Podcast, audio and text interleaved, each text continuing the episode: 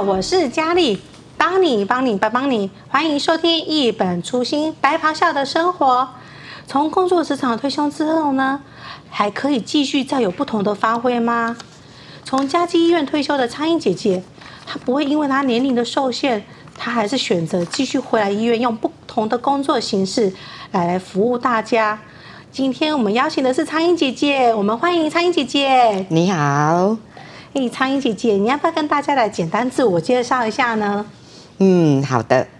哎，我叫做李苍蝇，然后呢，我在五十九年的时候就到嘉基了。那个时候嘉基呢，附近都是稻田，房子很少。如果到冬天下班的时候，哇，真的是很惨，都没有人。好，那么就风一直吹。嗯，而且乌漆嘛黑的，有一点怕怕。就在公车站等公车的时候，就会很担心，嘿，因为那里又有一棵树，风这样子吹吹吹，声音很可 怕，所以画面感是，所以那个时候就会觉得说，哦，戴医师为什么会选在这个地方？开一家医院呢，难以想象呢。对，真的那时候是很郊外的地方。那当年呢，我是在检验检验室，现在叫做医学医检验医学检验医学科。嗯，嗯，那以前我们只有检验室，当时呢，我们只有三个人，还有一个主任，总共是四位。一起在工作，那时候病人很少，因为离市区很远，嗯，所以比较少人会来到这个地方。那时候人家都说美国啊便宜，美国啊便宜。对啊，小时候听阿妈们说就是美国啊便宜，他们都这么说的。对，所以呢，大概对那个美国啊人有一点有一点距离吧，嗯，所以他们选择就在市区里面看病。比较少到这边来，所以我们工作就很轻松。嗯嗯，有时候呢，急诊所有的同事们都会推着推车一起到外面来接急诊的病人。哎，有时候听到外面“啾啾啾”嘣，我们就知道说车祸了，啊，车祸了。然后我们嘉基一一九呢，就是三个人。包括护士、工友或者是值班人员，就推着推车到马路上去，把那个车祸的病人就送到我们家基的急诊室。大家都同心的一起救那个病人，所以那个时候虽然工作前院差不多八九十位，啊，大家都很同心在为那些来到我们中间的病人服务。嗯，但是很好玩的，就是有时候因为值班，然后这附近呢都没有可以买吃的东西。嗯，啊，你按摩摩啊，那有店吗？对，都没店，甚至连台岛街那边也都没有，一定要到文化路去。嗯，啊，我们就会北河秋，北河秋就是抽，就是画图，然后看一个人。出多少？那不够的呢？就值班医师他就会贴，他就派工友出去买，值班的工友去文化路帮我们买点心。啊，因为值班弄一点不到也要了。嗯，对啊，你还讲按门讲这些，到晚上还是会肚子饿了。对，哎呀，啊，所以，但是呢，在这段时间里面，如果有急诊来了，嗯、或者是。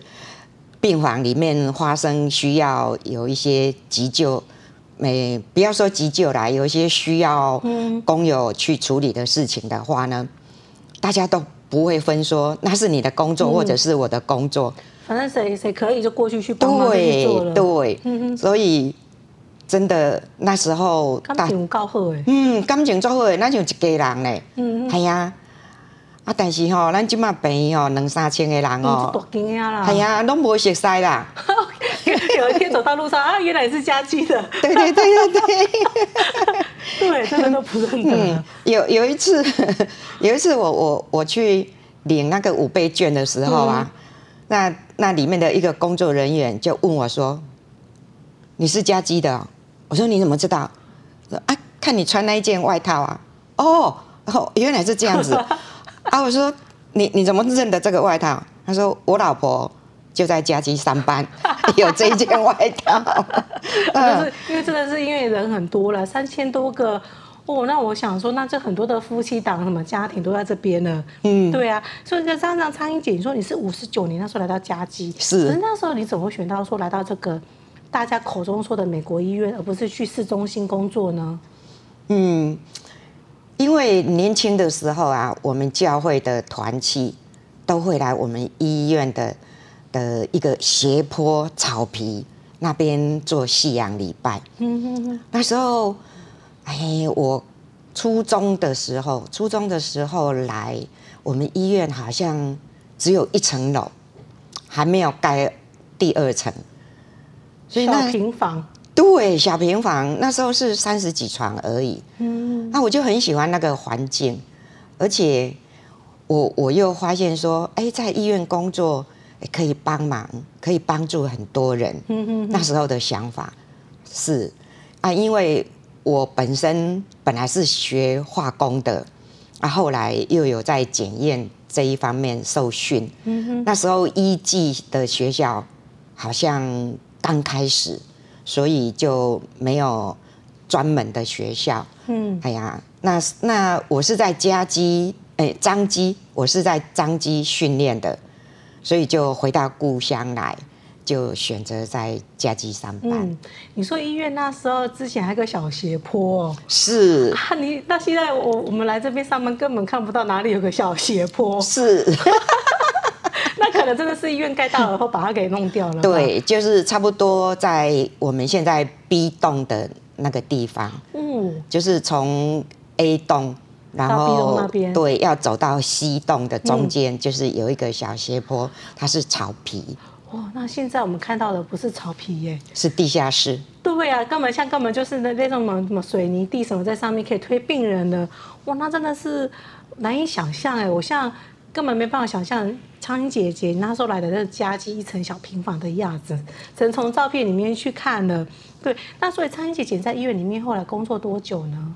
嗯，我在检验室里面工作大约前后有二十一年。嗯，我八十年的时候，哎，可以因为年资到了，可以申请退休。那其实是离职啊，转换跑道。嗯哼，哎，我去我妹婿开设的幼儿园帮忙。嗯、是。哦，所以可是。嗯，在那个医院那时候服务大概二十一年嘛，因为那二十一年期间，刚苍蝇姐提到说，好像就是像你在香港讲的 “we are family”，我们是一家人那种感觉。嗯、对，所以这样听讲说在医院里面工作是氛围是真的是很好，就大家就是和乐融融。所以在这个期间的话，呃，苍蝇姐应该也会碰到那些来创业的那些宣教士的医师们吗？有啊，有啊。嗯哎、欸，我们知道创院就是戴院长嘛，那戴院长对戴德生医师他，哎、欸，我来的时候他刚好就是回美国去学骨科，嗯，因为那个时代呢，刚好小儿麻痹的的病人很多，嗯、听说那时候非常多，是是，所以我我们医院还有成立一个 Polio Center，就是小儿麻痹中心吗？对，就是专门在在帮助。那一些小儿麻痹的的小孩子，嗯、那戴医师就会特地回去学这一方面骨科的，帮、嗯、助他们，就是有一些脊椎侧弯啊等等这些，因为小儿麻痹造成的，是需要开刀的的一些一些手术。嗯。嗯嗯，所以所以那时候刚来的时候没有碰到他，是后来他学成了以后又回来才碰到他。那他真的对那些小朋友，因为那时候医院是不能有家属陪病的，嗯、完全都是要工作人员，工作人员是医院的员工去照顾那些、嗯。对，是，所以那些小朋友他们就离开他们的父母，爸爸妈妈。是，所以戴医生就很疼他们。对呀、啊，因为那么小的朋友，应该都小孩子，还是很需要父母亲的时候啊。是是，所以那时候我我们如果有空的话，也会去陪那些小孩子，嗯、因为他们都要上石膏，有时。上呢，嘿，足上诶，嘿啊，个幼儿唔是爱会听麦哭啊，对啊，但是遐囡仔吼拢足勇敢诶，系啊，所以呢，他们就有有那个不求人。我们就会帮忙敲他们的身体，因为很痒又没办法抓，所以就帮他们敲敲。哎，有时候我也都会去陪伴他们。哇，怎么想象啊？敲那个石膏，这样子皮肤里面就不会痒。嗯，我难以想象现在怎么可能会有这样的一个情境啊？对，那那就是可能戴医师教他们的。哎呀，因为就抓也抓不到。对对对，哎呀，哎，就这刚扣，那蚂蚁在身上呢。嗯嗯，所以戴医师呢，他他。帮他们开完刀以后，每天也都会去看他们，嗯、会去会去摸摸他们，会会他话很少，但是他就是那个动作，你就知道那些孩子们真的是得到安慰。哎呀，那因为戴医师他一直都都在开刀房里面工作，那我听同事们讲说，他是真的是很有耐心的的一个一个。一个医师，一个长者，这样子带着整个医、嗯、医疗团队在那边做手术，帮助这些需要的人。哎呀，那有有一个让我觉得真的是很感动的，就是有一个年轻的孩子，高中生吧，高中生应该十五六岁差不多吧。嗯，对，很年轻的孩子，嗯、他他在乡下等公车的时候。要来市区上学，然后被一辆车子从后面给他撞上去，然后他整个骨盆都碎了，对，然后就送来我们医院急诊。那嘉基一九吗？嗯，不是，因为那是在乡下发生的，所以是真正的一一九送来的，真的很紧急耶。是，所以戴医师就为他开刀。但是戴医师他他的目标就是要让这个年轻的孩子，他不仅可以站起来，而且还可以走路。嗯，所以他就开完刀以后，他就创意，他就做一个吊床，做一个吊床，自己设计一个吊床。对，然后请王波波做。嗯哼，戴医师就设计那个吊床，然后请王波波做，然后就是固定的时间要给他翻身。啊，因为他那个。开刀很很大的刀，所以如果如果是躺在病床上，根本就没办法翻身，因为更容易会褥疮了吧？对，所以他那个是吊床，吊在半空中，那就来整体啊呢，那个撇过来，哎呀，并轨并轨啦，好有创意哦，那今天在整体啊那呢？对，哎呀，就不是在床上，因为床上你不容易翻，嗯，哎呀，而且那时候的床又没有像现在有电动床，对对，哎。所以就给我印象很深刻，他不仅是在手术医疗上面帮助人，嗯、而且他他的目标之后的生活的品质。是没错，嗯、所以所以就让我觉得很敬佩戴医师，他真的是能够想得很远，嗯，真的，他不是只有 focus 注意在他的手术而已，嗯，他还想到说，哎，我这个病人日后的生活可不可以就是。改善或者说进步，不会因为这个手术之后影响到他以后的一辈子。因为年轻人呢，高中生呢，是没错、嗯、没错。所以所以让我觉得说，戴是他的做事的方法，嗯，就让我学到说，我们不能只看眼前，有时候我们要想远一点。嗯、真的真的是对。所以那时候，呃，我记得我看了医院的很多那个。历史啊，就是除了我们有很多的宣教士啊，什么尼安华、什么 Nelson、什么傅珍珠那些。那除了戴医师之外，你还要跟其他的一些宣教医师或或者是宣教护理人员说有一些接触吗？嗯，印象比较深刻的，先讲一位护士，她也曾经回来过，叫做 Naomi。嗯，有有一次我知。Naomi 哎，鸟咪，鸟咪，去年有回来。对对，他这几年有回来过几次。嗯、哎呀，他让我印象很深刻，就是那一天刚好我值班，然后外科病房就 call 说，哎，他们病房有一个病人吐血了，然后可能需要输血，要我们检验室人去帮他做化验，检查他的血色素多少。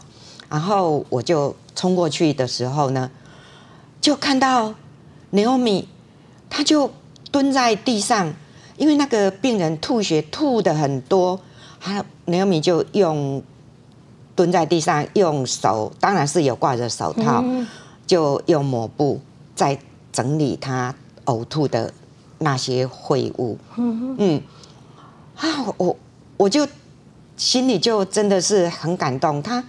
他的那个动作，让我觉得那是心甘乐意的在做这件事情。他不会觉得那个很脏或干嘛，就直接说：“哎，我就是要去把这个事情去做到。”嗯嗯，对啊，当然其他的宣教护士也都也都是因为他们爱这个地方的人，所以他们才会来这里当宣教护士。那这是我我亲身碰到的一个让我很感动的事。那接触比较多的就是 Dr. Nielsen 尼安华医师，嗯、他第一次来来台湾的时候，可能就是发现我们这边的的儿科，那时候家基就是内儿外妇两个大科而已，嗯、对对对没有分。哎呀，那他就又回去学了小儿科，在民国六十四年的时候，他又来。他又来有一件事情也是让我印象很深刻，就是那时候我们那个健保没有健保，那劳保的人数也不多，所以一般都是做工啊，或者是务农。嗯嗯。那这个孩子呢，他他的爸爸是在乡下，有在务农，然后又有在打零工。那这个孩子就是感冒。然后后来就引起很严重的肺炎，在乡下治疗的不是很好，所以就整个肺部都都化脓了。哦，那个很危险。对，很危险，已经。小朋友不就呼吸很困难？嗯，没错，已经差不多，他们要放弃了。天哪！但是 Dr. Nielsen 他他看到这样子的时候，嗯、他也没有说，他没有说就不救了。对，是。然后那个家属就跟 Dr. Nielsen 反映说，他们可能经济上很困难，没钱来救这个那，对哦，是不是？那没当都被放弃啊？安尼，啊，Dr. Nielsen 就跟我讲，叫我去查查看，咱台湾有一种法律不？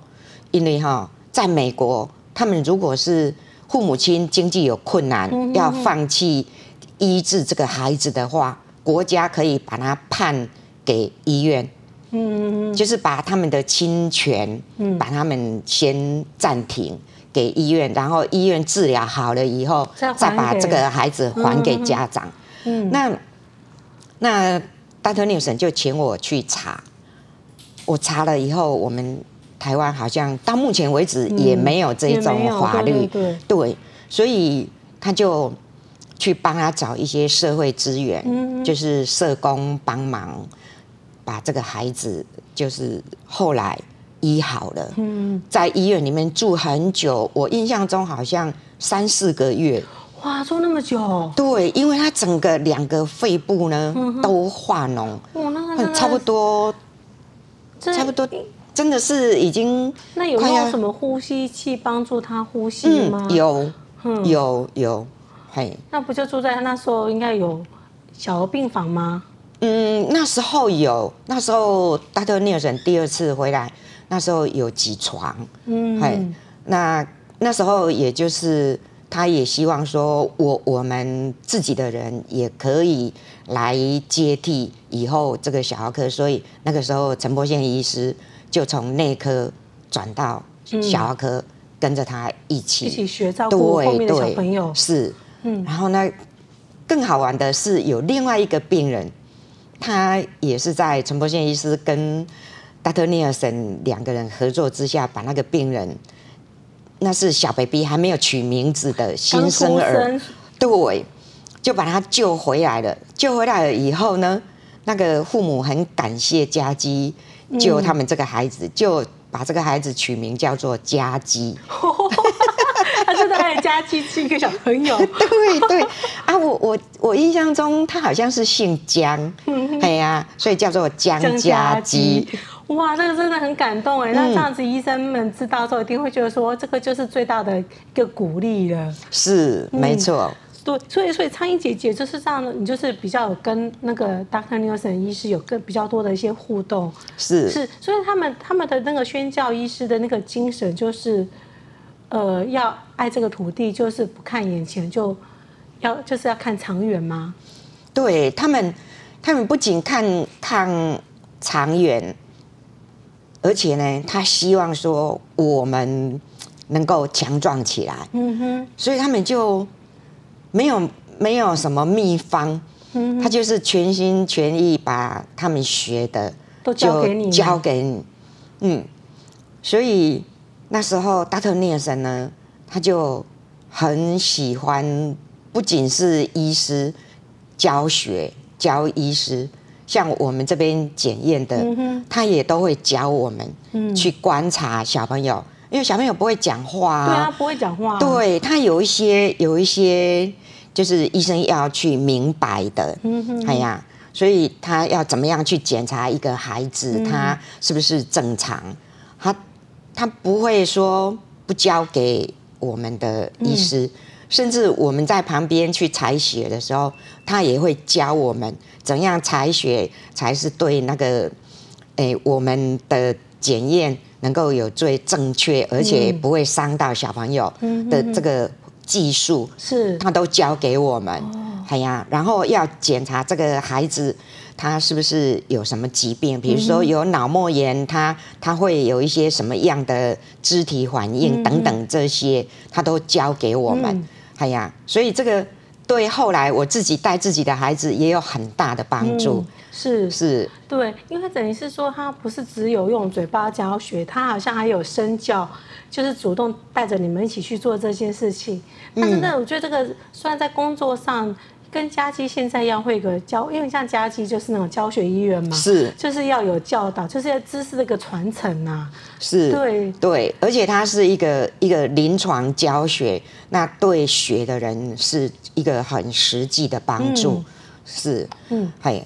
一，呃，因为我我们中国人啊，都会有秘方，就是有最熬一包，对呀，啊，但是我在戴医师跟 Dr. Nielsen 的身上，我就发现他们不是这样，嗯、他们是真的是希望说，他们把他们自己所学的，嗯，完全都教给我们，让让我们自己可以自立起来。嗯。是。对，我觉得这个就是一个爱耶，就是一个真正的爱，就是我就是我有的东西我就会都给你，然后甚至说，呃，即使我离开之后，我希望你们还是很好。我觉得这个才是一个真正的个爱，他真的就是说我爱，就是一个我离开之后，我希望你们还是可以自己好好的去呃生存下去，就是。就是说我不要我走了之后啊，你们都就垮了这样。我觉得这个就是一个真正一个爱一样。对对对，就是能够让那个爱发扬光大，对，可以持续延续下去，嗯、就是不要中断了。对，是，对。因为苍蝇姐之前有提到说你。就是退休之后呢，你就后来又转到医院的幼儿园工作。可是是什么样的原因会让你想要离开你喜欢的洁士工作，去换一个完全不同的工作的跑道呢？幼儿园呢，顾小朋友呢？其实好吗？其实其实我我本身就是比较喜欢小朋友。那刚刚就有说。如果我值班的时候，就会跑去那个小儿麻痹中心去陪他们小朋友，对，去陪他们那些小朋友啊，甚至有时候我也会去婴儿室帮他们喂奶。哦，可以生生哪个小朋友？对对对对，其实我我本身就是喜欢小孩子的。那那个时候呢，刚好政府在推说，嗯。机构有多少人以上，就是要需要有那个托育的机构。对，对，对，对，那那时候呢，陈澄仁院长刚好还在当副院长的时候，嗯、他们就跟赵正安赵副院长、嗯、他们考量了以后，就觉得政府的规定是说，你可以委外办，也可以自己办，嗯、但是呢，如果是委外的话，我们的品质就不太容易。掌握。对对对，对。那如果我们自己办的话呢？那要怎么办？所以后来他们就决定去找一个说有医疗背景又有幼教背景的。嗯、那后来仲光主任他就找到我，哎，他说希望我能够来来谈谈看。那因为我之前一直都是职业妇女。那我觉得小孩子如果有人照顾的话，那就比较没有后顾之忧。对对对。特别是在医院工作，有时候下班时间到了，匆匆忙忙去接小孩。不是只有匆匆忙忙，有时候根本就是你手上的工作还没做完，你根本就不能走。怎么办？对啊，我的小朋友现在他们也常常会念我说哈，全幼儿园里面就是我最慢走的。都要都要，因为小朋友 complain 呢。对，就是就是都要园长特别陪我的小朋友，等我下班去接他。因为因为我我先生他虽然是当老师，但是他又有兼夜间部的课，嗯，所以他根本就没办法去接小朋友。那我这边手上的工作还没做完，我也没办法交接，所以就。每一次都是委屈你小孩了。对，真的。那然后我就想说，嗯，如果我可以，因为以前人家帮助我的这个情境，嗯、我可以来帮助我所爱的这个爱我这么久的家基的同事们来帮忙这一块的话，啊，我会很喜乐。所以我就会想说，嗯，可以。因为被帮助而来帮助人，我觉得这是我觉得最快乐的一件事。嗯、所以你就退而不休嘛，继续又去当那个孩子王，嗯、我可以这么说吗？是，对，嗯、对。所以你在幼儿园那边就是做了多久呢？嗯，我在幼儿园那边刚好就是做到届龄退休，就十五年。嗯，是，哇，那真的做好久哦。嗯，昨天在那边应该很快乐吧？就可以光明正大玩小孩。没错，就是这样子。因为虽然我我自己本身当主管，当然也是要有具备这个幼教啊、托育这边的资格。是，嗨，但是呢，我可以对小朋友们，就是。当阿嬷的那一种身份来爱他们，嗯、来要求他们，所以幼儿园的小朋友也都叫我主任阿嬷。嗯、是，那老师们呢？他们在教学方面呢，他们就会比较严格的去要求小朋友。嗯，哎，比如说像小朋友不乖呀、啊，他们老师没办法上课的时候，他们就会把小朋友送来我这边，嗯、啊，然后就。我就跟他们玩一玩，然后就提醒他们，嗯，他们就会很快乐的又回去班上，嗯，是，哦，所以就跟小朋友玩的很很快乐，嗯哼，哎呀，因为小朋友有时候就会不受控啊，对，因为其实小朋友有时候是因为身体的关系啦，或者是刚好是情绪的问题啦，嗯、等等。那就需要个别处理。嗯，是啊，对，因为那些幼儿小朋友应该有时候不太知道怎么表达自己的情绪嘛。嗯，会讲话一样恭维，可是嗯，怎样带不掉，表达不清楚。对对对对，对啊，特别因为我我们医院就是从零岁开始，嗯、就是那时候还没有三岁吗？零到六岁哦，是，所以分成两个部分，嗯、就是托婴中心跟幼儿园的两个部分。嗯那那些零到两岁的小朋友，他们根本有时候也不知道说他需要什么，或者是他哪里不舒服，还是怎么样。那因为之前有跟那个 Dr. Nielsen 学很多小儿的这这些东西，所以我我就可以去观察。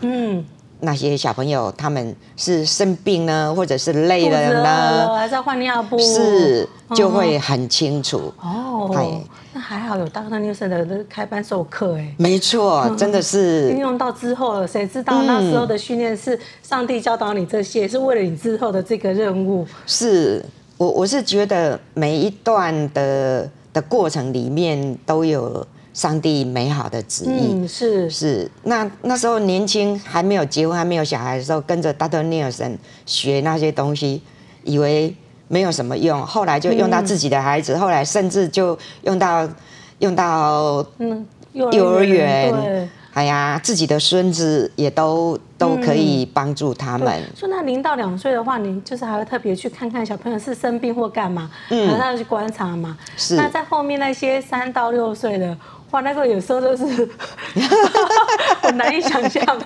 是没错，三到六岁，哎，特别是是那个。中班的小朋友，他们就是人生的第一个叛逆期，哦，他们都很会挑战老师，就是故意，就是永远都是不不不不不。嗯，对，其实 其实那也是他们一个成长的过程。嗯，那也很感谢当时跟我一起合作的老师们，嗯、他们都很有幼教经验，而且都很有爱心。嗯，哎呀，特别我都会提醒他们说，哎。因为大部分差不多，我我在当主管的那个时候，差不多有七八成都是我们院内的员工的孩子。那也，特别提醒他们，就是说，哎，这些院内的孩子们，他们有时候真的是需要我们可能延长时间啊，或者是需要有一些特别的的照顾，比如说有一些他们。需要提早来要开会了，还是怎么样？所以那时候呢，就会有一些要有工作人员提早来接小朋友，嗯、或者是延后回去。对啊，因为在医疗机构真的上班跟外面不一样，嗯，真的有时候是有些医疗突发状况，真是难以控制哎，没错，对对，尤其是在临床工作的人更困难。他们，我想说，他们其实也都想要准时下班啊，没错。可是真的是病有什么状况，当然是以救人为要先呐，对对，这只能辛苦到小朋友。没错，就像有有一次在那个那个高速公路。那那个梅山路段有一次发生车祸，然后就大量伤病就送到我们医院来，嗯、啊，整个急诊室都是都是人，人，然后整个护理部的或者是一些在休息的工作人员、护理人员，对，全部都扣过去了。那因为那时候好像是下午，我印象中啊，护理部主任就打电话跟我跟我讨论说。若是我们需要收这么多的病人，你们幼儿园可以帮忙一下吗？就是延延长，是，所以我们就是临时延长留几个人，就是家里的孩子比较大的一些老师们就回来，就暂时先不要下班。要不然的话，那个妈妈这边就病人心里有挂念小孩，那真的很煎熬呢。对，没错，没错。所以，所以。一直到现在，我们这个幼儿园托婴中心也都是成为，哎，我们在医院工作的这些爸爸妈妈们他们的，嗯，他们让他们没有后顾之忧。对，嗯，真的，因为有时候真的是下班时刻，我是比较晚下班，真的是看到一堆爸爸妈妈就是快步快跑往后面去走向幼儿园去接小孩，可是都已经是比较晚的时候了。是，对，真的，我就真的知道说，那真的是。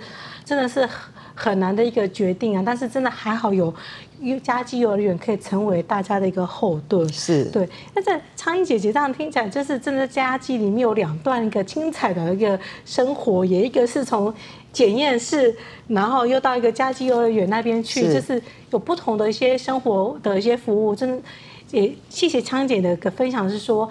是上帝在我们人的生命的每个阶段都会让我们有不同的学习，是。可是这些不同的学习有时候是成为我们之后的可以帮助人的一个，呃，一个怎么讲？可以怎么形容呢？就是可以让我们有些能力可以去成为帮助人。是，对，没错。是，所以苍英姐在那个节目最后面呢，还有没有给请苍英姐呃，可以跟听众朋友再分享一小段呢？嗯，哎，最后我是觉得说。哎，我们从宣教医师、宣教护士他们的的服务的过程里面，我发现说他们是热爱生命的。嗯，不仅热爱他们自己的生命，也热爱我们周遭的同事，还有每一个来到他们面前的病人。所以我我就觉得说，哎，要跟各位听众朋友们说，哎，我们要学。热爱生命，热爱自己，也热爱身边的人，然后呢，在工作里面不仅可以学到很多工作，我们也可以来珍惜我们有当下可以工作、可以学习的机会。那最让我还觉得很高兴的就是说，哎，我们也可以在不同的人的层面里面去接触别人。比如说，我回来当志工的时候，我就会发现说，哎，真的。一样米养百样人，你会发现同样一个问题，就有很多不一样的意见，或者是不一样的表现。那也让我觉得说，可以去多接触各个层面的人，不仅可以帮助人，也可以丰富自己的生命。是，对啊，就像苍蝇姐姐说的，其实我们就是要。试着走出我们的生活的舒适圈，是生命当中不管碰到什么样的困难跟挑战，其实会成为我们之后生命的一个养分。没错，那自己可以发光发热，也会成为帮助人的一个人。是，谢谢苍英姐今天给我们这样这么精彩的分享。那听众朋友要记得在每周下午四点的时候准时收听我们一本初心白白下的生活。谢谢，谢谢拜拜。